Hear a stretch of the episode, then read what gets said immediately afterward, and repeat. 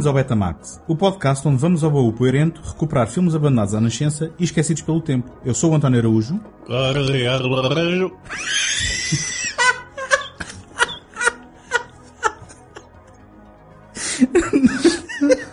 No episódio de hoje, Abstrudel Science Fiction. Antes de se tornarem nomes estabelecidos na indústria de Hollywood, Wolfgang Peterson e Roland Emmerich espalharam o seu charme germânico em filmes de ficção científica de orçamento modesto. Peterson colocou em confronto os inimigos em 1985 e Emmerich levou-nos até à Lua 44 em 1990. Então já recuperaste aí da, tua, da tua experiência alienígena ou não? Por um segundo fui o Luís Gossa Jr. Foste. Espero que não tenhas engravidado. Ah, isso já é outra história. Ahm, mas estavas aí a, ahm, a- a introduzir os filmes. Sim. Eu estava a pensar cá para mim. Espera lá, então mas aqui o Wolfgang, Wolfgang Peterson já era um nome mais ou menos sonante em Hollywood. Por causa do Do, Das do, do Boot. Das Boot, Never Ending Story e Enemy Mine. Certo, portanto, o, o Das Boot foi o grande sucesso que ele fez na Alemanha, sendo que o Never Ending Story é um filme falado em inglês, mas ainda uma produção alemã. Sim, sim, sim. Que é do ano anterior eh, a 85. O, Ou um, seja, 84. muito bem, muito bem. Vou pôr aqui um certinho a ver. boa. Um, o Roland Emmerich, Emmerich, o Roland Emmerich, no meu melhor alemão, não é? Que eu tenho, eu tenho um sotaque uh, fortíssimo alemão. Um, é que depois também uh, seria conhecido, em primeiro lugar, com o Stargate, não é? Antes de ter rebentado Sim. o cenário O, com... uh, se calhar- sim, o, Uni- o Universal Soldier não é assim um filme que tu pensas Ah, logo no Roland, né? pois, pois não, porque eu nunca vi e não associo ao Emmerich. Ou Unisol. O, o Universal Soldier Com- é, um- é uma produção uh, de alguma daquelas dos É, é, da, 80. é, da, é da Carol. Carolco, ok. E que é feito antes do Stargate e depois do Moon 44. Exatamente. Ou seja, o, o- de, certa, de certa forma, o, o, Emmerich vai se revelar um bocadinho mais consistentemente como um autor de ficção científica, não é? Antes de ser um autor de banhadas. Não sei se é ficção científica, mas Bem, é de alguma coisa eh, passada eh, em termos de espaço e futuro, não é? já sabem o que aí vem, portanto, Sim, sim. Eh, va- vamos cascar no Emmerich. um- Eu, um eu, bocado. eu confesso uma coisa, confesso uma coisa desde aqui, ainda antes de revelar aquilo que penso do, do Moon 44, mas eu tenho eh, uma relação de amor-ódio com alguns dos primeiros filmes do Emmerich. Eh, e isto acontece-me às vezes com alguns cineastas. A partir do Independence Day eu simplesmente não gosto do Emmerich. Sim. E não, não acho que ele tenha feito nenhum filme bom. Eh, incluindo o Independence Day, atenção. Eh, Ok. Agora, Pá, eu, ok, eu, eu atrai-me Full- os projetos dele, se não a execução depois. full disclosure. Eu não posso mentir e dizer que não me diverti a ver o Independence Day e... Ah, eu não me diverti nada. Pá, o Patriota é aquela tentativa dele ser mais sério. É de ir aos Oscars, não é? É.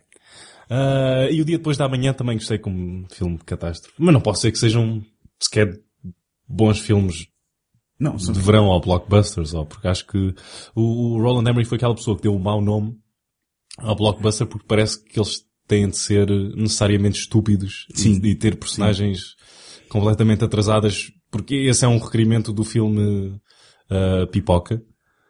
E acho que isso está completamente errado. Sim, Não ou seja, concordas comigo. concordo em absoluto. Eu, eu não sou nada hum, apologista daquele conceito do ah, deixa, o- deixa o cérebro à porta e anda, diverte, isto é só um filme estúpido. Não, não. Por favor, dá-me um filme de entretenimento, mas inteligente. Eu não estou, eu não estou a dizer que tem de ser uma coisa em que tenhas de utilizar o cérebro a 100%. Mas tem de ser Tem que haver alguma, bem escrito e tem de haver ali algum alguma sumo. consistência interna, alguma, alguma coerência narrativa, algum ponto de interesse que não te ofenda, não é? Pela sua estupidez. Sim, exatamente. Hum. Aí está o ponto. Não tem que brilhar pela sua inteligência, mas não te pode ofender pela sua Sim, estupidez. quer dizer, hum, e, e depois há outra coisa, que ele chegou ali a um ponto em que o Roland Emmerich, em, em, em parceria com, o Dean Devlin. Dean Devlin, que Daquele- vamos, vamos conhecer aqui neste filme também. E que eles também se devem, eles conheceram-se aqui também. Eu penso que sim, eu penso que sim, e o Dean Devlin, agora o ano passado, eh, realizou o Geostorm, Uhum. que ele antes era só produtor e escritor, e agora também aventurou-se na realização num filme que é mais um de estes filmes catástrofe. Ou seja, tal como o Erwin Alwan no, no, nos anos 70 só faziam filmes catástrofe, estes agora parecem que, parece que a carreira deles de- é dedicada só e exclusivamente a fazer filmes idiotas em que como é que nós vamos arranjar mais uma forma criativa de estragar o mundo. Quando não o fazem, fazem coisas como o 10 mil BC, não é? Ou The Hurricane Ace do Rob Cohen. Não, não tem nada a ver com o Roland Emmerich, mas agora lembrei. Eh, o- É, qual tipo, é, é que é tipo esse? juntar um filme catástrofe com o Fast and Furious. Ah, exatamente, Rob exatamente. Cohen. Que também estreou este ano, não é? sim, que é um, sim, é um sim. assalto num tornado, com, Sim, assim, sim, sim. qualquer coisa assim. Ah, bem, mas, mas o, o- Rob Cohen também é outro, coitadinho, não é? Quer dizer, Mas produziu bastantes, uh, estás a... bast- ok. bast- bastante coisa, bastantes coisas, bastantes coisas boas. Uhum. Um, e depois como realizador tu ficas assim um bocado, epá, é que é filme, após filme, após filme. É só banhada. Lá está. Eu, eu, tenho, eu tenho a certeza que quando ele está a fazer os filmes que está a pensar, ah, sim senhor, isto, estou a fazer o meu melhor. Como tu disseste no Sim, episódio sim, sim, anterior. sim. Ah, mas pronto, depois vemos o resultado.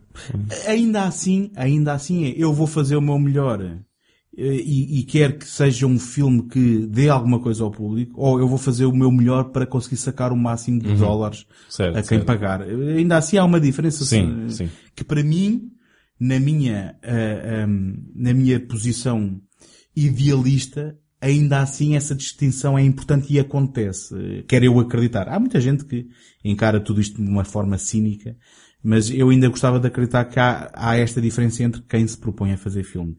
Eh, E, e, na verdade, isto agora não tem nada a ver com nada, mas nós falávamos em off do Paul Schrader que diz que fez filmes Sabe em que que- sabia que não ia fazer dinheiro, mas que os que precisava de fazer. é? Exatamente. E eu ia tocar no Paul Schrader também. Ahm, e falámos disto há uns episódios atrás. E é um, um óbvio exemplo dessa mesma linha de pensamento que estavas a, a dizer.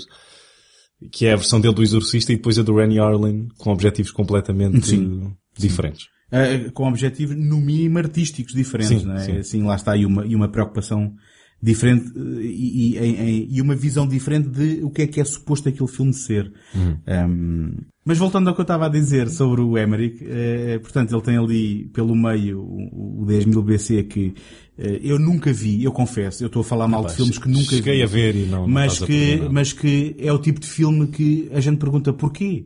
Porque só na premissa, o facto de ele juntar animais que estavam extintos com eh, supostas eh, já figuras humanas avançadas que a gente sabe historicamente que nunca se cruzaram, para fazer um filme de aventura e, presumo eu que de catástrofe lá pelo meio deve haver alguma lava a perseguir alguém. Há qualquer coisa, há ou, qualquer ou- coisa ou género. alguma era glaciar a, perseguir alguém. Há quer qualquer dizer, coisa do género, eu tenho quase certeza, mas isto tudo para dizer e para voltar à, à ideia com que Basicamente o começou. 10 mil BC é o apocalipto para totós. boa, boa. Parece uma boa descrição. Agora, hum, eu estava a dizer que no início da carreira do Roland Emmerich há aqui um, há, um certo atração repulsa, porque mesmo o Stargate é um filme que eu comprei em VHS, na antiga Virgin, ali no- nos restauradores, ah, sem legendas, porque de repente encontrei um, tropecei numa, numa cópia a bom preço, comprei, vi o Stargate, e eu chegava ao fim e dizia, este filme não é grande coisa, pô, não. Mas eh, sem, compraste sem legendas, a, a cópia estava a bom preço porque não tinha legendas. Era isso? É, é porque eles tinham importações, Ah, e se calhar e- é daquelas compras custou, que é. Ok, custou de quanto? na Ah, altura? pá, Só por lá, curiosidade. eu, eu, é, é bom preço até 5 minutos depois de o ter comprado. Ah, ok, depois ok, pois eu, é. eu quando, quando me livro do dinheiro já lá vai. Ok, ok, é. e, e, e na prática, hum, eu, eu, é filme que se calhar nunca tinha pensado em comprar. Se calhar se procurasse, conseguia uma cópia, Uhum. mas que de repente encontrei com uma capa diferente daquilo que era habitual da edição portuguesa. Eh, Foi, da mesma maneira que comprei o Elephant Man. Também na Virgin? Também na Virgin. Eh, Aí se calhar porque não, não o encontrava noutro sítio nenhum. E é daquelas coisas, não estou a pensar em comprar filmes, mas, oi, tropecei neste, vou levar. Ah, e comprei. Eles eram bastante maus a arrumar as coisas, não é? E depois é um daqueles filmes que eu chegava ao fim e dizia, epá, esta premissa é espetacular, a ideia do Stargate é espetacular, mas o filme não é grande coisa. E, e o Moon 44, eu tenho uma recordação, em primeira instância também por causa do cartaz, não é? Já aqui falei da, da, da- da minha eh, fixação por colecionar cartazes quando era miúdo, e o Moon 44, quando me falas nisto, a primeira coisa que vem à memória é o cartaz. E era um cartaz que ainda hoje eu olho para ele e gosto do cartaz. E, e- não é que propriamente hum, me faça recordar o que é que é o filme em si, porque eu tive, eu tive, estava a ver, era assim, epá, pois realmente o filme é isto, não me lembrava nada disto. Um, Mas se vis o Blade Runner, lembras-te do filme? é logo? bom, já lá vamos, já lá vamos. Eh, se E- calhar, e já sou eu com a picareta. sim, sim, sim. cascar no- Se calhar voltamos então a 85 primeiro para falar dos inimigos. Ok. Desolate planet. He is a soldier. Alone with his enemy.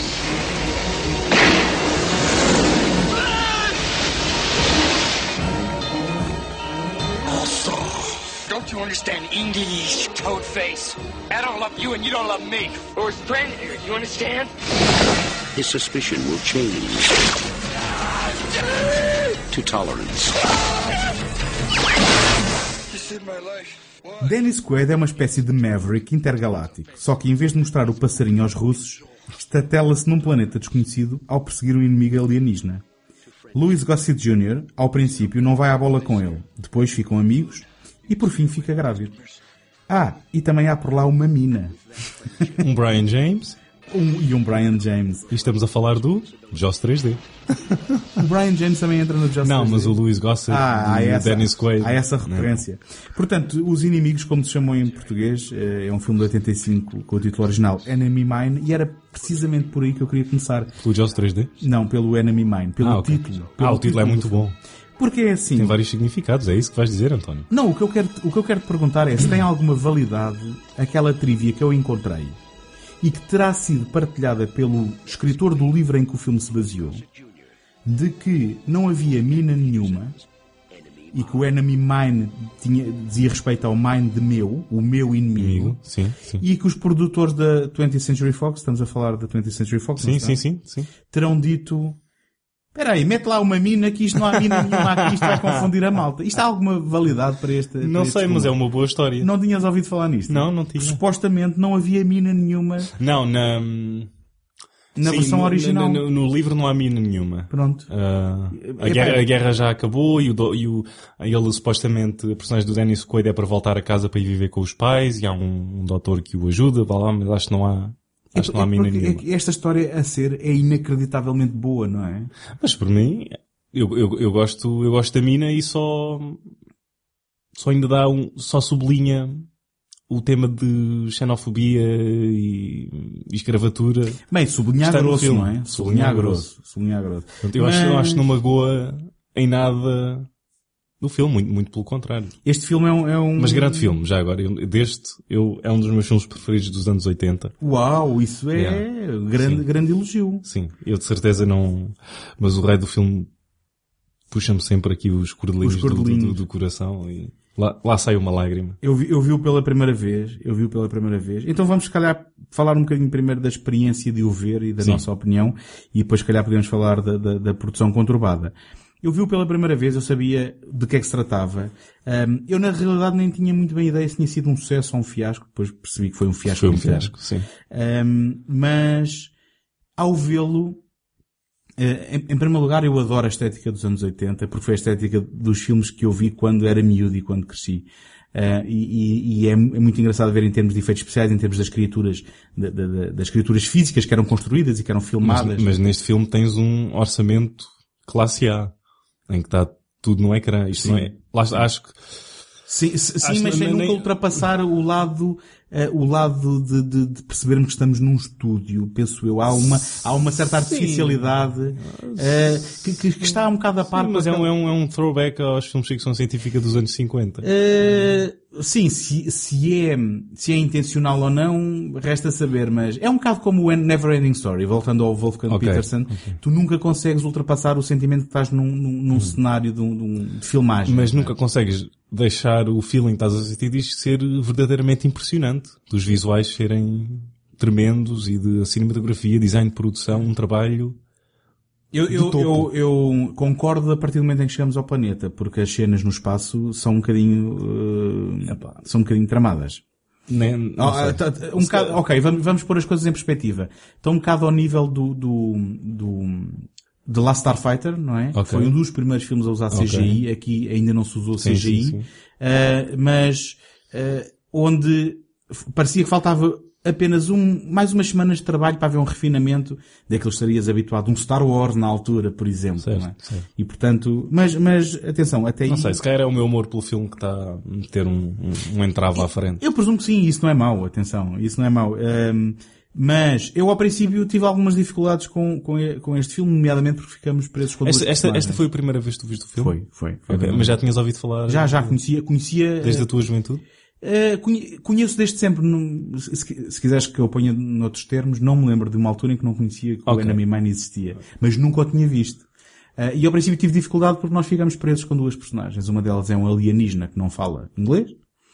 E, Ao princípio. e o outro é o Dennis Quaid no mais irritante que pode haver. Irritante. O Dennis Quaid, o Dennis Quaid é Só, um, só, é só, um... só se for no princípio da personagem, no início. Não, sim, mas atenção, eu estou a falar no início. Ah, Quando ok, ficamos ok. presos com ele, ele é um americano jingoísta, não é? Que quer matar... Isso é eh, propositado. é propositado, eu compreendo. Só que o Dennis Quaid é muito bom a ser completamente irritante, porque o Dennis Quaid está tá sempre naquela fronteira muito ténue entre o charmoso e o perfeitamente eh, o tipo que a gente não quer ver à frente e que só apetece dar de bolachadas. é, é muito interessante digas isso, porque ele depois fez de Jerry Lee Lewis no biopic Sim, do sim. Great Balls of Fire. Sim. E, e, quer dizer, Que é uma, que é uma característica e também se calhar está essencial moldado. para essa personagem. Se calhar está moldado pelo facto que ele casou com a Meg Ryan quando a Meg Ryan era a namorada da América e do mundo todo. Sim. Eh, e depois ele com aquele sorriso era do género, pá, escusas de esfregar isso na cara. pá, estás a- Hey, Drac, I'm hungry. Hungry. You understand that? Hungry, huh? Now,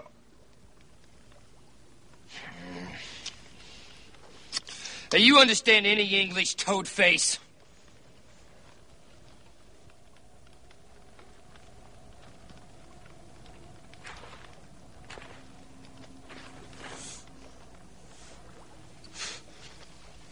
Cassandra. What? Cassandra Erkman. Stick it. Cas Basso. Driva Shigan. Shigan. So your name's Jerry Sheehan. So what?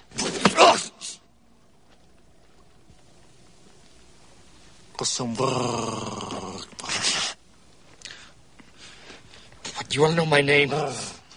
Willis E. Davidge. Da. Da. How about some food? Some food? Give me some food! Mas a personagem dele é, é, obviamente e intencionalmente um tipo que é insuportável. Eh, e depois, eu confesso que nessa altura eu pensei, epá, eu sei que este é um filme feito por um alemão, mas isto parece-me estar aí naquele caminho de que, ok, agora o alienígena é que vai em 5 minutos aprender inglês e vai ter que sucumbir, digamos assim, às vontades deste tipo e surpreendentemente o filme não vai por aí. E este é um filme que seria muito difícil de ter grande sucesso no box office porque é um filme desafiante em termos narrativos. E pensa na altura em que saiu. Estás em 85, Reagan, Guerra Fria, os... tens um inimigo claro para o público americano. E este filme está a estender o, o ramo da oliveira. E, exatamente, exatamente. Que ele, agora, agora fiz, fiz tipo um, saquei uma às legendas do caso Valachi. Sim, afasta esse copo do computador. O António viu a vida a parar durante uns segundos. Ahm, sim, sem dúvida. E aquilo que poderia ser confundido com um filme de ação é na realidade um filme quase introspectivo, onde depois temos aqui duas personagens que por variadas razões vão se aproximando. E o que é interessante é que tanto o alienígena que, eh, e estamos a falar de duas raças mortais, portanto, eles ao fim e ao cabo despenham-se ali porque estão em combate, não é? Eh, eh, nos, nos seus caças no espaço e vão parar àquela atmosfera e, e a Terra, e, a Terra ou não, despistam-se ali. Um, crash, qual é esta palavra em português? Por amor de Deus. Uh, despenham-se. Despenham-se. Ali. Ah, eu digo logo quando, eu sei logo quando tu dizes. Assim que tu acabas Assim a que palavra. eu acabo, tu, eu, eu lembro-me logo.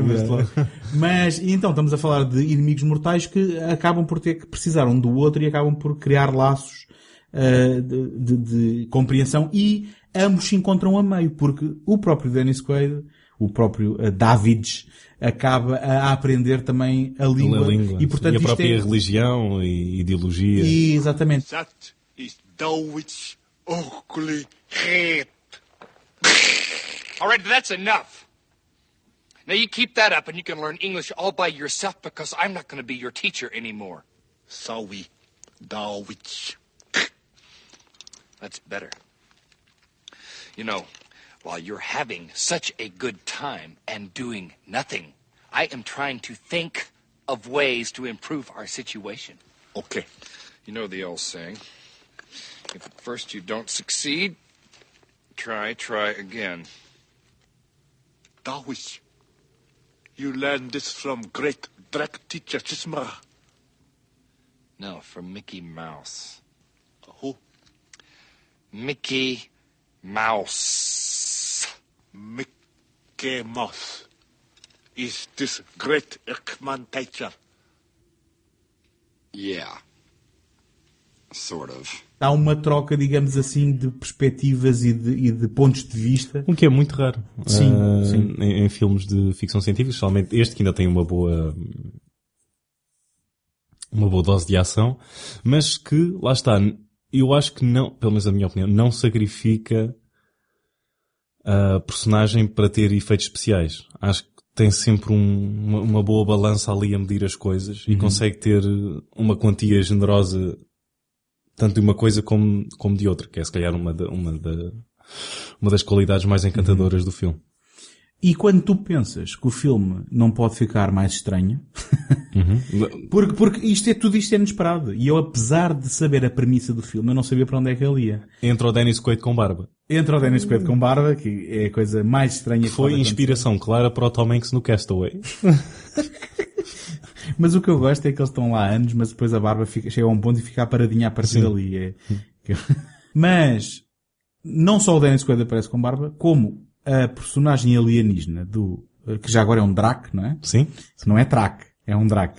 Ahm, a personagem do Louis Gossett Jr., que está, ah, digamos, escondido por trás de, de, de prostéticos, que também é uma palavra que eu acho que não existe em português, E que mas estão incrivelmente bem feitos. É um trabalho eu tenho, eu tenho, eu tenho do, uma do- nota. do Chris Wallace. É um trabalho esplêndido, mas eu tenho uma queixa que, de certo, não foi acidental Sim. e foi uma opção deles, só que para mim tirava-me sempre um bocadinho daquilo, que é, parece que o prostético, eh, e já agora eu estou, a prostético é com aspas, estou sempre a fazer com os dedinhos no ar, eh, acaba, acaba ser demais à volta da boca. Porque, Ah, ok, ok. E, e eu gostava que tivesse havido ali uma transição qualquer, porque eu sempre que estava a olhar era do género, ah, eu vejo... Conseguias ver ali o Louis Gossett? É, eu vejo a boca do ator porque É, parece sim. que não acabaram a boca no sítio certo. Se bem Ok. que, obviamente que isto foi intencional, eles, se calhar por uma questão prática, Se é decidiram, por causa do, do design dos dentes ou... ou, ou para ele poder falar, e Sim, disseram sim, assim, sim. olha, ok, vamos assumir Aliás, porque era, que- um, era um, é um trabalho que, que sequer era difícil para o Louis Gossett fazer com uma máscara completa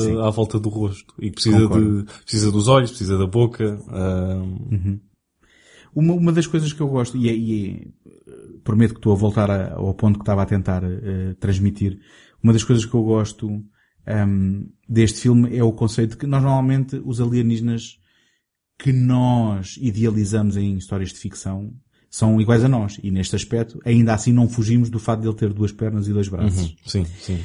Só que hum, se houvesse realmente vida, ou se houver, porque as probabilidades são altas de haver Claro, vida claro, alguns claro. no universo, as probabilidades de elas serem iguais a nós são infinésimas e, e não existem.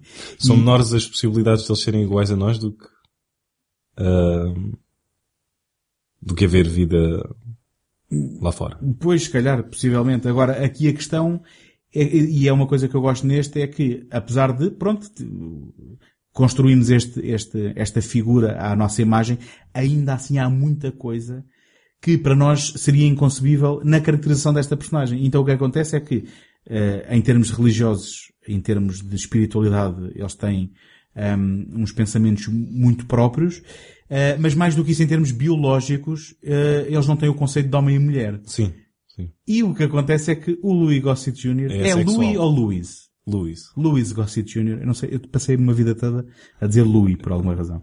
O Louis Gossett Jr. ehm, acaba, tu disseste- fizeste alguma piada que me escapou. Não, disse que ele era assexual. Ah, sim, ou, ou bi, ou neste caso, é hermafrodita Sim. e fica grávido. que é, um, que é um, um conceito que também num, num blockbuster, ou numa tentativa de blockbuster, É não muito raro. É, uou, o que é que se passou aqui? E depois não só isso, como ele morre no parto, spoiler, já deviam ter visto o filme, ahm, ele morre no parto e de repente temos Mas um ainda filme... consegue fazer mais sequelas ao Iron Eagle. Depois consegue, depois consegue. Não desiste. Mayonnaise! Sempre que eu me lembro do Luís Gossett Jr., lembro-me do Oficial e Cavalheiro. Ahm, mas, um filme que ainda tem para aí um terço da sua duração ah, pela frente, ah, apanha, apa- vá- apanha o Dennis Quaid com uma Não, criança terço, alienígena. não, é, um- é o midpoint do filme. É o midpoint. É o Ainda mais me midpoint. ajudas então, não é? Ou seja, Ah. ui, o que é que vai acontecer agora? Ah, bom, e o que acontece é que eles eh, conseguem ah, encaixar à força uma mina na história e é E basicamente... assim, aí é que se passa o terceiro ato. E aí é que se passa o o grande. terceiro ato onde ahm, eles eh, raptavam os Dracs eh, para a escravatura e, obviamente, depois de ter crescido um bocadinho, ahm, o, o bebê do, do Louis Gossett Jr. acaba por ser apanhado, mas nessa altura já tinha criado laços de tal maneira com o Dennis Quaid que todo, todo a sequência final é uma tentativa de salvamento. não E é? lá está, é surpreendentemente tocante essa relação que o Dennis Quaid consegue criar É ahm, com o filho. É verdade, E aquelas é verdade. cenas em que ele tenta jogar eh, futebol americano Sim. com ele e se tenta relacionar e para... ele, ele cresce muito mais depressa do que um Uhum. ser humano e passados, se calhar uns meses já está, já é um miúdo de, sei lá, 5, 6, 7 anos. Sim, ele em três, an- em três anos, que acho que, eu, que é a duração do filme, Não, é, assim, em menos de 3 Em anos, menos de 3 anos, porque ele não nasce logo no início, eh, ele é um miúdo pai de 7 anos ou 8, qualquer coisa assim. Eh, pelos nossos Ou padrões. seja, o tempo de vida que, essa, que a espécie tem é muito curta, porque, quer dizer, não sabes a idade do, do, do Louis Gossett Jr. não, pode ser como o Yoda, não é? Pode viver pois, até pois, aos 900 exatamente, anos. não- exatamente. não eles, sabemos. eles nunca dizem a idade dele. Sim. Agora, hum, isto, isto foi um filme PG ou não? Foi um filme para crianças? É porque também lá há uma cena muito interessante quando um homem cai numa trituradora Ah, boa. e há, e há flechas espetadas pelo pescoço. Não, não, deve ter sido o Rated R. Eh, não foi não. Não foi? Eu acho que li alguns que, incrivelmente, Ora, mas nós estamos em 85, que é mesmo naquele no ano do- limiar do, do, PG-13. PG-13, sim. Se calhar foi PG-13, mas a questão é que em Inglaterra eu acho que li alguns foi 15. Uhum. Eh, mas nos outros países, curiosamente incluindo a América, não foi R, Ok. apesar de haver homens triturados e setas pelo, pelo pescoço. Lá está, é aquele núcleo emocional que... Isto foi uma nave a sair, Sim, a, a a sair do no nosso Porto estúdio. Espacial. Exatamente. Olha. Também queria ir, ficou para trás. Ahm, bom. Mas este, este filme, antes de ser levado a bom porto, eh, que, que ainda assim é um bom porto que depois não teve eh, grande sucesso, porque o, or- até- o orçamento disparou para 40 milhões por tudo isto que a gente vai falar agora. Até um executivo da Fox disse mesmo que o filme nunca iria conseguir recuperar Pois, o, pois.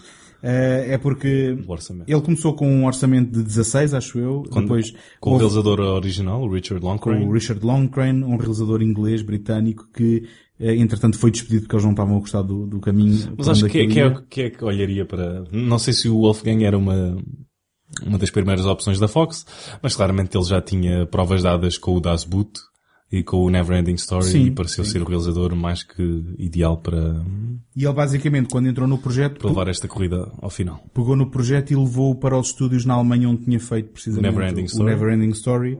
Eh, só que ainda assim o orçamento escalou para 40 milhões. O filme viria a fazer uma receita de 12 milhões, portanto, por todos os, os padrões foi um, um fiasco bilheteira.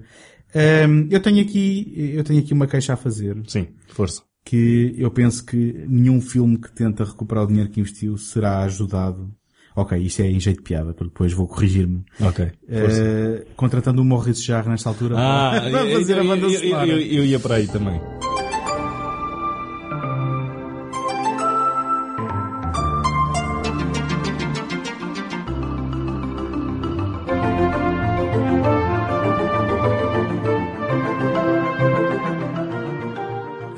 Eu, não sei. ele, ele no ano anterior fez o Dreamscape. Pois, com o Dennis Quaid. Quaid. Se calhar foi Dennis Quaid que levou, não sei, mas se calhar o Dennis Quaid gostava de pregar partidas aos estúdios, porque... Mas aqui não é 100% terrível. Tens lá algumas, alguns Quando há é- ação, quando há suspense, a música dele é do género. Eu já percebi que a cena é de suspense, mas não é preciso que seja irritante, não Sim. é? Ahm, Quando tem, quando tem uma orquestra lá, a coisa ainda funciona. mas quando tenta ser eletrónica, não é? É, é pá, isso é um grande problema dos anos 80. Mas o, o- eu, não, eu não sei, o Maurice Jarre colaborou com o Peter Weir e ele nunca me incomodou na testemunha, ele nunca me incomodou no Clube dos Poetas Mortos. Era o Peter Weir tinha uma rédea assim meio... Também não estou a ver o Clube dos Poetas Mortos com tentativas eletrónicas do... Não, atenção, ele tem uma banda sonora que hoje em dia é um pouco datada. Se tu, se tu recordares, é um pouco datada e não é tradicional, não é da orquestra. Mas vai, vai ouvir... hum, Vai ver a do Hans Zimmer para o Rain Man, por exemplo. Ok, fico curioso. Bem, eu ouvia do Black Rain, eh, ao ver o Black Rain, e, e sim, eh, nós já falámos sobre isto aqui, Acho não Eh, Mas sim. não falámos sobre o filme ainda. não falámos sobre o Black Rain, mas falámos sobre o Hans Zimmer por alguma razão. E que eu até, que eu até achei que era descaracterizado daquilo que conheço o Hans Zimmer agora e tu achavas que não, que já mostrava. Já mostrava, aquilo, porque- eh, sim. sim. Depois mando o link. Está bem, está bem. Eh, mas, mas isto tudo para dizer o quê? Eu o Maurice Jarre, nós também, lá está, é a segunda vez que eu estou aqui a cascar nele, por causa do Dreamscape, já falámos no Dreamscape. Mas esse merece. No nosso episódio número 1. Um. Eh, o Maurice Jarre, que vem desde os tempos do Lawrence da, da Arábia, que será, será se calhar o, épico que podemos apontar na carreira dele, mais significativo, eh, colaborador do, do, do Peter Weir em muitos dos seus filmes, e atenção, Peter Weir é um dos realizadores mais subvalorizados dos últimos Concordo, tempos, né? na concordo. minha opinião. Chegaste a ver, agora, lá está, outro parênteses. Sim. Depois podes, não é preciso Não, não, aqui. não, vamos embora. Ahm, chegaste a ver o último filme dele, o The Way Back? O The Way Back, eh, não, tenho um lá em casa e por alguma razão nunca me inspirou a pôr. Ok, mas é Peter Weir. É Peter? Weir e, e- e eu acho que é daqueles filmes que a gente vai ver e quando vir é assim, porque é que eu não vi antes? Porque é Peter Weir. Mesmo quando foi o Master and Commander. Esse se calhar foi aquele que me fez ter pausa e, ri- e olhar para trás e reavaliar e perceber, espera aí, tudo o que eu vi do Peter Weir até hoje é ótimo.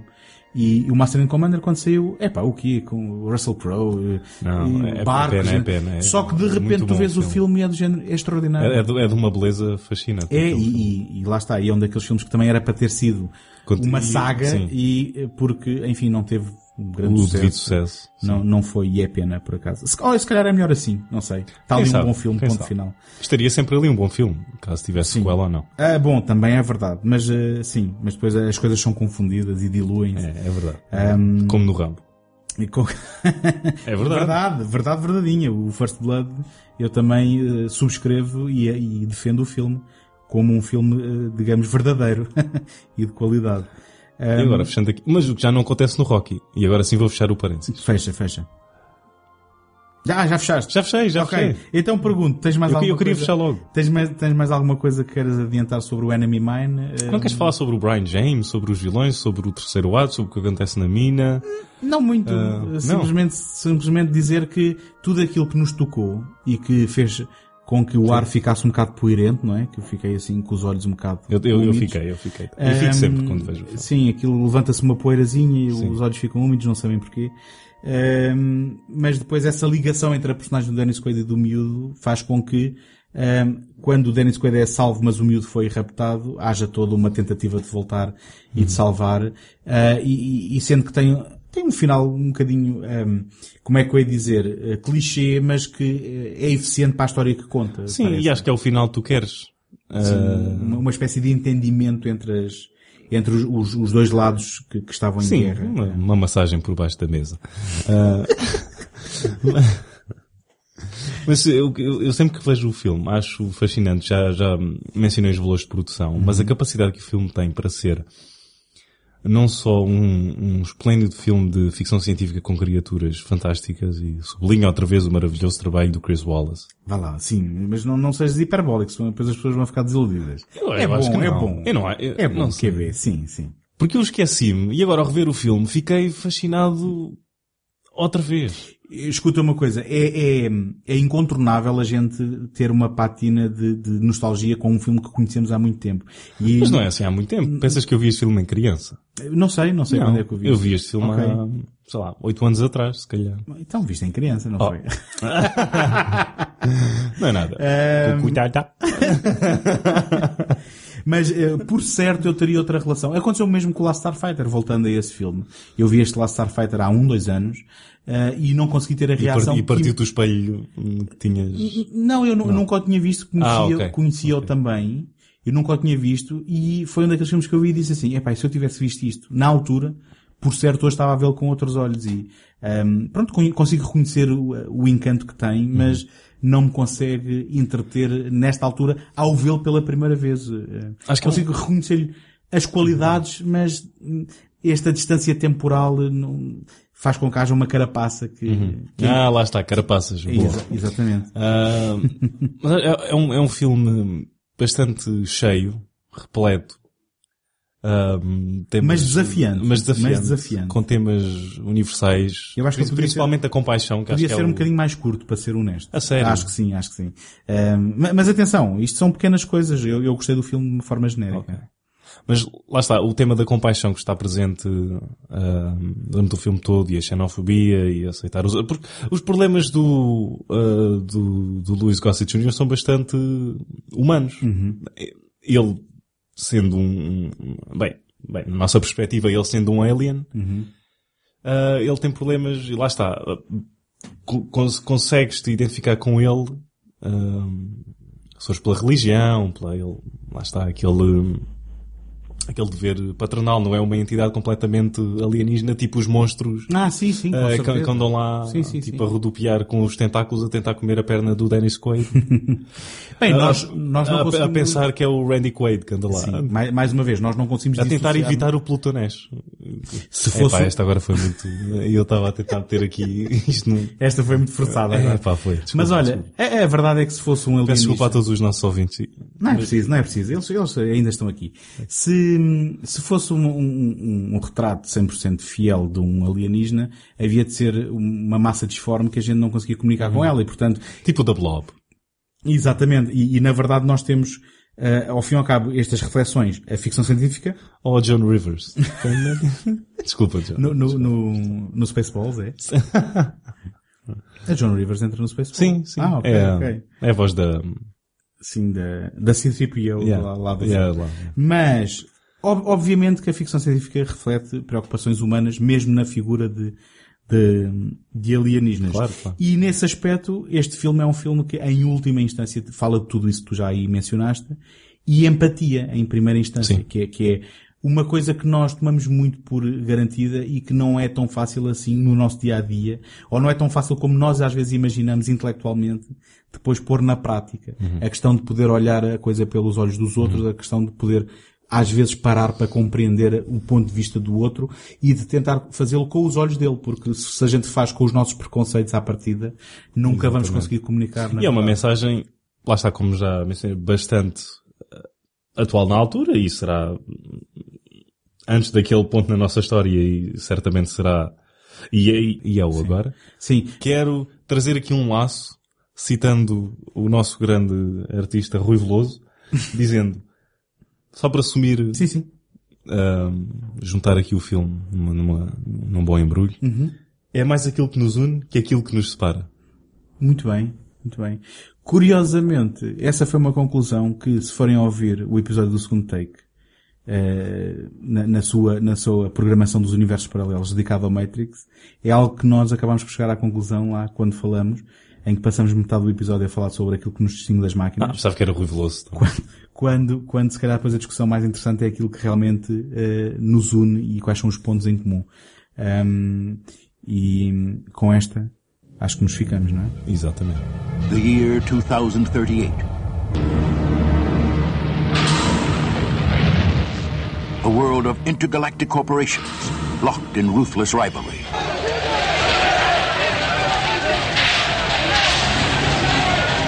A world of desperate technologies competing for shrinking resources. Holy shit, what are we? Prisoners? But you're an ex-fighter pilot.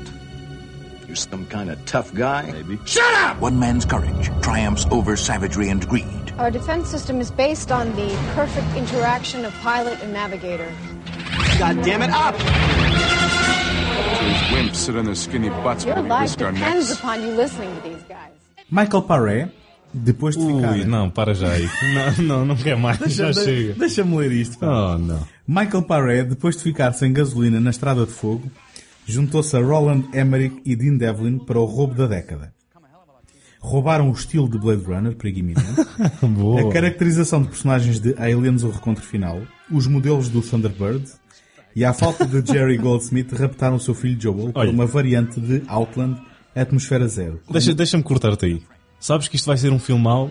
Se aparece lá. Music by Joel Goldsmith. Pronto. À falta de Jerry, raptaram o seu filho Joel para uma variante de Outland Atmosfera Zero, com uma boa dose de testosterona, chauvinismo, masculinidade tóxica e uma pitada de violação no chuveiro. e Isto é- ainda ahm, Top Gun, porque tem ali um toque homoerótico.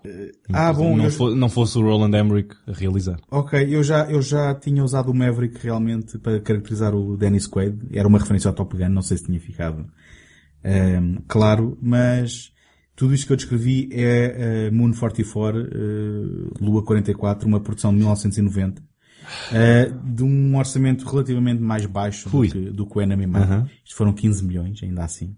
É pá, o quê? Estão 15 milhões ali. Sim, sim. Agora, epá, eu Deve ter ido tudo para o Malcolm McDowell, de certeza. Sim, o Malcolm McDowell, vamos começar por aí?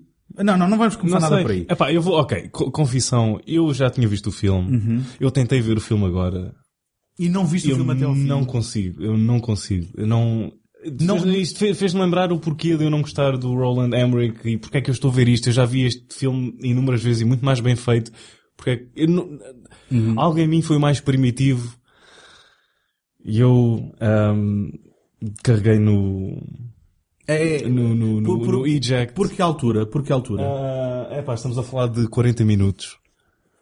Tu estás a falar a sério? Estou. Mas por isso mesmo é que eu tenho aqui uma prenda para o António. Por ele ter, por ele ter conseguido. ah, Eu não acredito nisto. Agora vou ter que ficar com uma cópia do 44. ora, aqui tens. Ah, e na pior 44. capa de sempre. Na pior capa de sempre. Que, from the producer of 10,000 BC, Aham, isso vende logo muito bem Godzilla o filme. and Independence Day. Mas espera, mas é do produtor e do realizador, por que não dizer do realizador? Exatamente. In the outer zone you need a friend. Essa é a pior tagline que eu já ouvi. E sabes que eu encontrei um artigo que encontrava para aí 7 ou 8 gralhas neste textozinho, tem para aí 7 ou 8 linhas. Hum, Então tu começas já aqui, olha aqui. Vê lá como é que está escrito Independence. Independence. Yeah. Independence. É, isto Que na verdade foi a sequela ao Lambada. O Independence. Hum, portanto, muito obrigado. Hum, é que ainda por cima não é aquela cartaz que eu, eh, Ah, não, não, que eu não, gostava. não. Isto Não, parece ter sido feito em Photoshop. Ah, posso crer que foi. Porque E, e espera até vês os menus. Ah não, mas tu viste. Porque tu- Ou não? Não, não, não. então espera até não, ver os não menus. vi os menus, mas eh, isto, isto é mau demais e eu agradeço-te É, muito não. por isso. a desculpa não trouxe nada para ti. Não faz mal. Não estava à espera. Ahm, mas então ainda antes de irmos ao Malcolm McDowell, vamos lá falar, porque eu acho que isto... Há Tem- conversa aqui. há conversa, há conversa. Eu vou dizer assim, eu estava a ver isto. Estava a ver isto. e- Parabéns. E, a, e a- a minha mulher chegou ao pé de mim e disse, o que é que estás a ver? Isto parece que uns gajos eh, entraram à noite à socapa, como o Ed Wood, nos cenários do Blade Runner, para filmar um filme. Ou no... Bem, neste caso, ainda não, foi, ainda, ainda não tinha sido feito. Se calhar o Highlander 2 depois entrou à socapa nos cenários do Moon 44 e meteu luz Pois, lá em cima. pois assim, aquelas colunas, eh, Sim. aqueles escritórios Sim, da- aquelas ventoinhas, luzes a, a- a passar, sim. Vamos ser muito honestos. A estética disto é roubada e eu disse isto Ah na pá, mas descaradamente. Blade Runner e todo, todo aquele conceito de, de, de, de, de chauvinista dos marines no Aliens, que havia uma certa desconstrução porque alguns, no Aliens, alguns dos marines mais, mais duros eram mulheres, na Yeah, verdade. mas não é? aqui a desconstrução que tu tens é um deles a comer uma banana, sugestivamente. Bom, atenção, eh, já agora, há, há, há tons consistentemente homoeróticos nos filmes do Roland Emmerich? Não É- sei. Neste eu notei. É que tu parecia que estavas a al- aludir aí ao facto Eu sei, se calhar fui demasiado. Ah, ok, ok. Eu não tenho nada contra o Roll. Sim. Ele, ele até parece ser um tipo muito simpático. Mas não, espera, é, é comer uma banana porque tu paraste aos 40 minutos, porque depois esse, esse mesmo viola, Mas eu, eu lembro-me, pois, mas eu lembro-me disso. depois viola um miúdo no chuveiro. Antes disso, já o Brian Thompson perguntou ao miúdo, do you masturbate a lot? É assim, hum, vamos lá ver. Então, estávamos a falar que isto rouba esteticamente a muito. Eu acho que rouba inclusivamente a Robocop. Eu não falei em Robocop, mas o conceito de uma corporação Uhum. Sim, sim. a pôr a vida da... Não, mas da- isso é Blade Runner. Uh, sim, tam- e também Alien, não é? Porque ao Sim. fim e ao cabo, a premissa do Alien Não, descobrimos isto- no final do im- filme. imagina, imagina, isto basicamente vai com uma palhinha a todo lado. Sim, sim. E Se calhar não precisavam deste, deste Deste efeito. som- Eu não, eu não, mas agora já está. O- no Alien nós descobrimos no final de que a corporação fez questão de mandar lá Uhum. e sacrificar aquela, hum, aquela tripulação. Só que depois estamos a falar então de, por, por questões narrativas que não interessam para nada, hum, de ter que ser mandado um exército para defender uma lua, só que como já não há exército porque já morreram praticamente todos, toca de mandar prisioneiros do mais Reles. eh, do mais reles e daqueles mais, mais violentos e perigosos que há, sendo que depois, por uma razão que só o argumento conhece, eles têm que pilotar uma espécie de helicópteros, mas dos quais estão dependentes de um bando de adolescentes numa consola de computador a terem que olhar para um radar e dizer para a direita e para a esquerda. Que depois, na própria desenrolar da narrativa, aquilo não faz sentido nenhum. Aquilo eles terem que dizer seja o que for, não é? Não... A, a- utilidade daquela simbiose, ali é suposto estabelecer uma simbiose, não é? Entre, E surpresa das surpresas, o Malcolm McDowell vai ser o mal da fita. Sim, exato. Surpreendentemente, o Malcolm McDowell é hum, positivamente desperdiçado neste filme. Up. This is your station commander, Major Lee. May I talk to you, Major? Sergeant, some raw meat. Yes, sir. You heard the Major. The Major is a very kind man. You will learn to Welcome to the real world. Listen, it's a company decision. Prisoners come a hell of a lot cheaper than pilots. Yeah, well, our lives depend upon those people, Major. That's the way this company does its business. Well, how can you accept that? Yeah. You should just take it easy. Everything's going to work out okay. All new arrivals Sergeant, Sir, put Stone on the first training flight. with pleasure. Yeah. Ele, eh, ele, a personagem dele não existe, Sim. não é? A personagem dele diz logo desde o início, nas primeiras cenas que entra, de que é o mau e que Sim. sabe que aquele é o, o- de que o Michael Paré está ali para ehm, infiltrado, tentar apanhar o que o mauzão anda a fazer, que na realidade é roubar carga de- das minas. Ou seja, não é? tudo o que tu vês no filme ao início é tudo o que o filme dá no fim. Não há ali nenhum twist, nenhuma surpresa, não há nada Não, assim de... O que há é então um conceito de que se cria conflito, metendo um bando de jagunços a, a baterem e a, e a abusarem de toda a gente à sua volta, incluindo sexualmente, eh, quando, na prática, esses jagunços dependem deles É- para, é- é tipo para sobreviverem às missões em É, questão, basic- é? é basicamente os The Warriors se eles estivessem no Pesadelo em Elm Street 2. Mas no cenário do Blade Runner. Exatamente, Em, cenário, em cenários do Blade Runner. E agora, se me dissesse isso, eu até dizia, epá, eu até gostava de ver esse filme. Uhum. E depois me disseste, mas é realizado pelo, pelo Roland Emmerich. Eh, pois, tudo bem, mas... E tem o Michael Paré com, com papel... Aí é que eu dizia Então, logo. mas vamos lá. Por, por exemplo, então explica-me lá. Eu, Não sei eu, se consigo. eu vou dizer, um- eu vou dizer uma coisa que se calhar eh, já estou a perceber que vai ser hum, blasfémia para ti. Sim. Mas eu quando pensava em Michael Paré, eu, eu colocava no mesmo nível de quando pensava em Jean-Michael Vincent, por exemplo. Porquê é que para Não. ti eh, há aqui uma diferença? Explica lá. Eu estou a perguntar genuinamente. Olha, eu digo isso porque quando vejo o Streets of Fire, acho que ele eh, estraga... É tipo o elemento que corrompe o filme todo. Porque é uma placa de madeira que anda lá com a Diane Lane. E acho que Para ele E, e- interpretar... e- e quando, e quando tu lês uma entrevista com um dos produtores que admite que é pá, sim, o Michael Paré foi a Foi escolha uma- errada, foi uma se calhar errada, é? na altura tínhamos pensado no Tom Cruise, se calhar devíamos ter apostado um bocadinho mais e, e o filme podia ter resultado. Refused orders? Insubordination? You some kind of tough guy? Maybe. Shut up! Now you listen to me, shithead, and you listen good.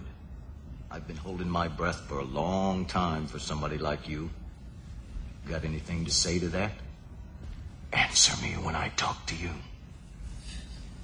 I think you got me confused with somebody who takes you serious. Shut up, God damn it, before you piss me off! Man's got a death wish. No. Man's got balls. O Michael Paré, que aqui pelo meio fez também a experiência da Filadélfia, não é? Eh, Ah, pois foi. Sim. Então, sim, sim. é um sim, filme que eu também tenho uma relação de amor-ódio com Ok, ele. ok. Ainda não vi esse, mas lá está. Michael. nunca viste? Não, Nunca viste? não. Sabes que é um Mas- filme- um filme que teve que ser- P- p- Teve para ser realizado pelo John Carpenter. Exatamente. E foi isso que me, que me atraiu E até, eu penso que até ao terá sido ele a delinear a história eh, do filme. Ehm, mas olha, mas então, o Michael Paré, o Michael Paré é, digamos, um- uma tábua de madeira que aqui anda. Para quem interpretar é tentar eh, ser cool o tempo Uhum, todo, não é? uhum. E ter um, e ter um cigarro, eh, eh, digamos, ao canto do, do, do ouvido.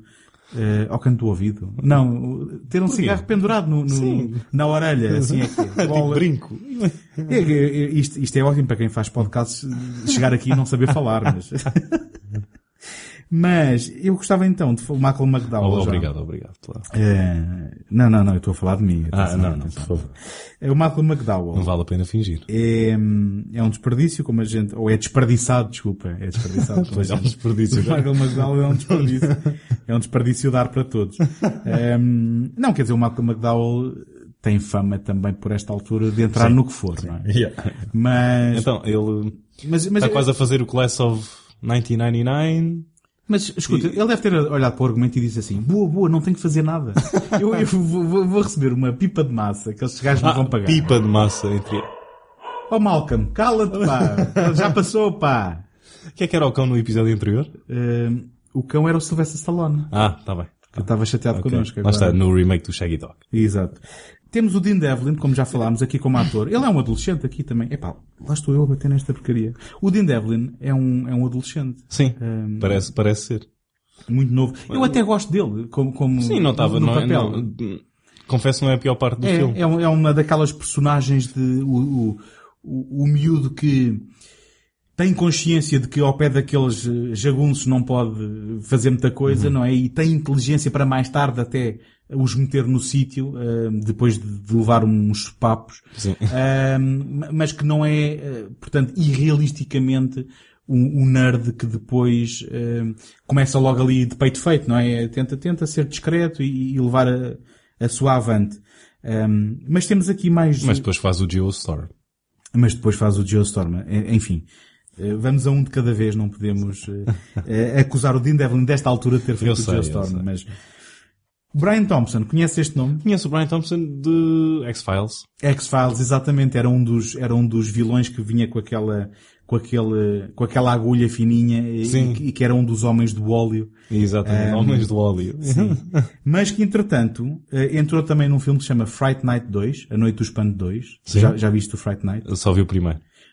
Primeiro, que é o filme onde entra o Stephen Joffrey, que é o Cookie neste filme. Lembras-te? Ah, sim, sim, O lembro-me do Cookie. Mas eu- a gente vai... Outra, outra personagem sofrível. Sim, mas, mas atenção, vamos... filme. Sabes, é estas personagens que estão Não, nos não, não, do Roland. Emmerich que, eu- não. Que, eu, que eu não percebo. Não vamos avançar pelo Roland? Emmerich, porque vamos falar mais um bocadinho do Stephen Joffrey. Ok, então vá, força. O Stephen Joffrey, que entrou no Fright Night, é uma daquelas personagens que é muito parecida com a sua personagem aqui. É assim, o miúdo meio Mas é, estranho. ele, ele entrou nos dois, que eu lembro-me dele do... Não, ele só entrou no primeiro. No primeiro, Ele no pois. final transformava-se Ok. e tudo. Sim, sim, sim, sim, sim. E ainda houve, ainda houve a ideia de se fazer o segundo a, a seguir a personagem dele transformado, mas depois isso não foi avante. E se calhar foi aquilo que hum, acabou por hum, levar a sua carreira para uma direção em que faz Moons 44 e acaba anos mais tarde a fazer por, porno gay É pá, isso é muito bom. o Stephen Joffrey. Portanto, Eu não fazia a mínima ideia. É verdade. Eh, portanto, se tu fores ao IMDB dele, Eu vou ao YouPorn porque vais, ao, vais ao IMDB e é daquelas coisas, ah, Fright Night, ah, Moon 44, e de repente começas a ver uns títulos Two estranhos. Moons 44. Two Moon 44 Junction. boa, boa, boa. Ahm, eh, ok, escapou-se-me aqui a, a capacidade de fazer mais piadas com isto. Mas, ahm, mas é verdade, o Stephen Joffrey, um ator que entrou pronto, em filmes celebrados, o Fright Night é um, é um filme também de culto, Sim, ahm, sim, de, sim, de- sim, de sim. terror barra comédia um bocadinho, ah, que é um filme até bastante interessante, é um daqueles eh, também dos anos 80 que eu só conheci há pouco tempo, mas que ainda assim conseguiu estar do lado de cada barreira um, de, de, de conseguir, Concordo. não, não, não tendo nostalgia, um, um, a, a- a elevá-lo, Uhum. conseguiu ficar do, do lado bom das minhas graças. Mas então tu ias a dizer Roland Emmerich e este tipo de personagens? Não, este tipo de personagem, este estereótipo que ele hum, costuma estar presente nos filmes dele, tipo, estas, este tipo de personagens completamente descartáveis que não dá nenhum, nenhum peso ao que estás a ver, que só estão lá para, sei lá, dizer umas linhas engraçadas. É, é, tipo, ele, ele está desesperadamente a ser americano, a tentar meter uma- umas frases feitas na- na- nas bocas das pessoas, um certo tipo de personagem, sem dar nenhuma, nenhuma gravidade Sim, sim. a qualquer coisa que esteja por ali a pairar. E é difícil te concentrares num, num filme assim. Para além disso, acho que este comete o pecado cardinal de ser extremamente aborrecido. Uh, sim, a ação, vamos, vamos, vamos ser honestos, uh, um, a ação de, os modelos, digamos assim, nas cenas de ação de exterior em que vemos naves, Eu dou-lhe isso. Eu dou-lhe os modelos. pelo Sim, menos. mas, é- mas ainda assim é, é inevitável tu olhares para aquilo como modelos. Não, não- tu não, não consegues ver aquela suspensão da descrença que te leva a dizer estão ali naves ou estão... Não, aquilo são modelos. Ahm, mas a ação é muito repetitiva, não é? Porque envolve eles irem numa sessão de treino, voltar, insultar, violar, não é? Ahm, o, Michael Parry andar ali às escondidas, descobrir que o Malcolm McDowell, que ainda não abriu a boca quase o filme todo, é um super vilão, não sei porquê. Ahm, e... Ah, porque ele lembrou-se dele do Clockwork Orange. Exatamente, exatamente. E, porque, porque lá está, em termos narrativos não há aqui motivação nenhuma, não há, não há nada. E, e esse é o maior, é o maior pecado, porque eu quero dizer que tendo este tipo de pecados, tendo, tendo, tendo hum, a fotografia da, da, da cópia que eu vi que é deste DVD que tu me ofereces, Mas olha que isso deve ser das únicas... ah, Eu não vi ah, como estava o Blu-ray. mas eu penso, eu Ah, penso, não, mas eu penso que termos- o filme originalmente não era com esta... Não sei, não faço a mínima ideia. é que- Mas as esse- cores foram-se todas embora. Esse, depois viram que era do Moon 44 e tipo, tipo a Tex Avery, tipo, Um, mas esse, deve, esse DVD deve ser dos poucos que não está em full frame, que é que até tem uma imagem, por pior que seja, Pois. a- a- anamórfica, a widescreen. Widescreen, mas porque de anamórfico não tem nada e, e é uma transcrição horrível. Mas isto tudo para dizer o quê? Que eu Mas agora, não consigo. Agora poderás rever este Uhum. filme às vezes que tu quiseres. Muito, muito obrigado. Eu, eu, é sério, eu já tinha agradecido, mas eu, eu vou-te agradecer outra vez. Um, eu se calhar vou-lhe fazer uma capa diferente. Tá. vou, vou, vou sacar da net Mete aí personagens a não ser só planetas. o cartaz, o cartaz mesmo original. Mas, Mas vais a sério? Ah, não, não. Mas, mas se tivesse tipo 17 anos fazia-o. Ahm, porque era o que eu fazia com Eh, 17 sim, sim, eu percebi, eu percebi. Ok. Ah, se soubesses a quantidade de tinta preta que eu gastei a fazer capas de VHS dos fecheiros secretos, que ainda agora falámos, eh, enfim, tu Só davas- com, só com a cara do Brian Thompson. eh, não, não, não, só com as letrinhas de X-Files em branco e tudo o resto preto. Juro-te, assim davas-me um par de estalos. Mas, hum, isto tudo para dizer o quê? Que eu sou um sucker por filmes, para já, de ficção científica, que se esforçam. Ah, e então que- não és fã, não, e, que- não és espera, destes. e estes filmes de malta que está em sítios que não consegue sair. Sabes? Uhum. Estas coisas da missão a, a, a, a um, portanto, por isso é que eu também gosto do Outland, se calhar, de- de- Eu, gosto bastante do tínhamos Outland. feito melhor estar a Sim. falar do Outland, do, do, do Peter James. Um, Aí está, um realizador que também, não sendo alguém que anda na- na- nas boas línguas de muita gente, consegue ser... Sim, não anda nas boas línguas de muita gente. Nem nas boas bocas. não é? Era, é, é, Más línguas, boas línguas. Boas línguas, tanto faz. Ok, isto, isto é só mesmo aquela, aquela mente adolescente. Vá, siga. Mas costuma ter... um é filme- capaz do melhor e do pior. Exatamente. Tá, vamos pôr as coisas nestes termos. não é? O Emmerich é mais constante no, na No nulidade. pior. Na, na- na- na- nulidade. O Peter Ames vai mais para cima, outras vezes mais para baixo. Uhum. Depende. Nós já falámos aqui, aliás, tem- temos, é é melhor estar calado, não é? Porque temos aqui uma coisa agendada que vai ter Peter James, não é? É, é mais para a frente. É pá, agora, Não, agora vou ter que revelar ou, ou falamos Ah, não, não, depois? não, falamos depois. depois, falamos depois, tá bem. Eh, mas Tá, fiquem, tá, fiquem atentos, ri- fãs do Peter James aí fora. Rima com o quê? É pá, eu, eu- acreditas que eu estou a tentar lembrar-me do nome? Ah, ri- rima com eh, Fabric. Ah, ok. É verdade? Ok, ok. ok. Fãs de Peter James sabem exatamente do que é que estamos a falar. eh, os outros depois eh, vão, descobrir. Eh, que é outro pedaço. Eu estou de- cansado, pá. Eu É? estou cansado. Tu tens alguma coisa que, que Não tens mais nada sobre o mundo 44? Não, co- confesso que não tenho a não ser pedir desculpa por ainda assim ser, tu- ser um, uma- um- uma- é um- um prazer pecaminoso uma- gostar de um filme tão mau. Estás a Deixa-me deixa fazer-te uma última pergunta. Tu, ao veres este filme, tu, tu dirias, epá, vem aqui o próximo grande realizador de blockbusters de Hollywood. Hum, não. Não, eu ao ver este filme diria qual é o próximo direct to video. Que foi o que aconteceu a este, que era para ter sido lançado nos Estados Unidos. Nos Estados Unidos foi direct to video. eh, n- neste caso, para VHS na Sim, altura. sim. Então, exatamente, vídeo. Sim, sim. Certo, certo, não estava a corrigir, Ah, estava, ok, estava, ok. estava, Só eh, estava só a sublinhar que na altura o vídeo era VHS. eh, Mas, Não, eu não Hum, tenho, eu não tenho, eu não tenho mais nada. Assim, Eu- então fazemos- Eu, eu não- eu- eu só tenho um, um único Eu acho piada que- Eu fui, só para acabar onde eu comecei, eu fui injusto para o Joel Goldsmith.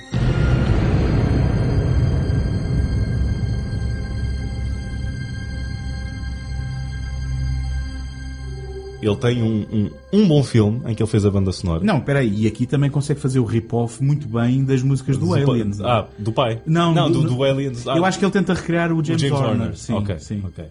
Ahm, mas ele, pela lista de créditos do, do IMDB, ele fez a banda sonora de um filme que eu gosto bastante, do, do Carl Reiner, uma das parcerias com o, Steve, com o, ia dizer o Steve McQueen, eh, com, o- com o Steve Martin, que é o The Man with the Two Brains. Olha, aí está também uma coisa a explorar. A explorar. Carl Reiner e, e Steve Martin, o The Jerk, não é?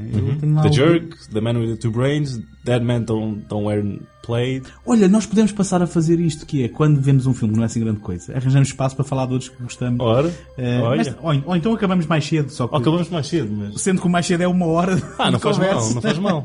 Então, Não, não, não tá faz mal. ok. Não, eu estou- a, a rir da ironia, não é? Acabamos mais cedo. Bola, já estamos a falar Ah, há uma hora é disto, ironia, não é? ok. Eu não, Um, eu não, eu não apanhei. portanto- Então fica prometido uma de Reiner e... e- Mas olha, aponta aí, porque a gente promete montes de coisas depois Ah, não eu sei, eu sei, eu Eh, e a gente vai-se embora. Aliás, eh, eu já faço isto quando acabarmos. Agora, de repente, estamos a fazer o nosso podcast, Ok. é as nossas reuniões Ok. de planeamento e de programação. Então, não é? então, antes disso, vamos só... Vamos. Vamos. E agora vamos embora. Já está. Não, não, é que- o que é que não, não, não. Ah, Antes, de falta irmos embora, antes de irmos embora, apelamos os nossos ouvintes a visitar o nosso site segundotake.com.br betamax ou seguir-nos no Facebook. Apelamos também ao Tiago a arranjar uns separadores pré-gravados para Mas, isto. ok. Para isto, depois não, não termos este constrangimento de estar aqui a fazer esta conversa. Mas, ainda assim, se não querem perder nenhum episódio, subscrevam isto no Apple Podcasts, ou iTunes, ou noutra qualquer aplicação que vocês encontrem também no Android. Atenção, isto está disponível em todo lado. Uh, Deixem-nos uma crítica positiva se nos querem ajudar a chegar uh, a mais pessoas que possam gostar do Betamax. Aceitamos cartas de ódio também. Não se esqueçam de voltar para o próximo episódio, onde vamos desempoeirar mais títulos esquecidos e abandonados à nascença. Eu sou o António Araújo. Até à próxima.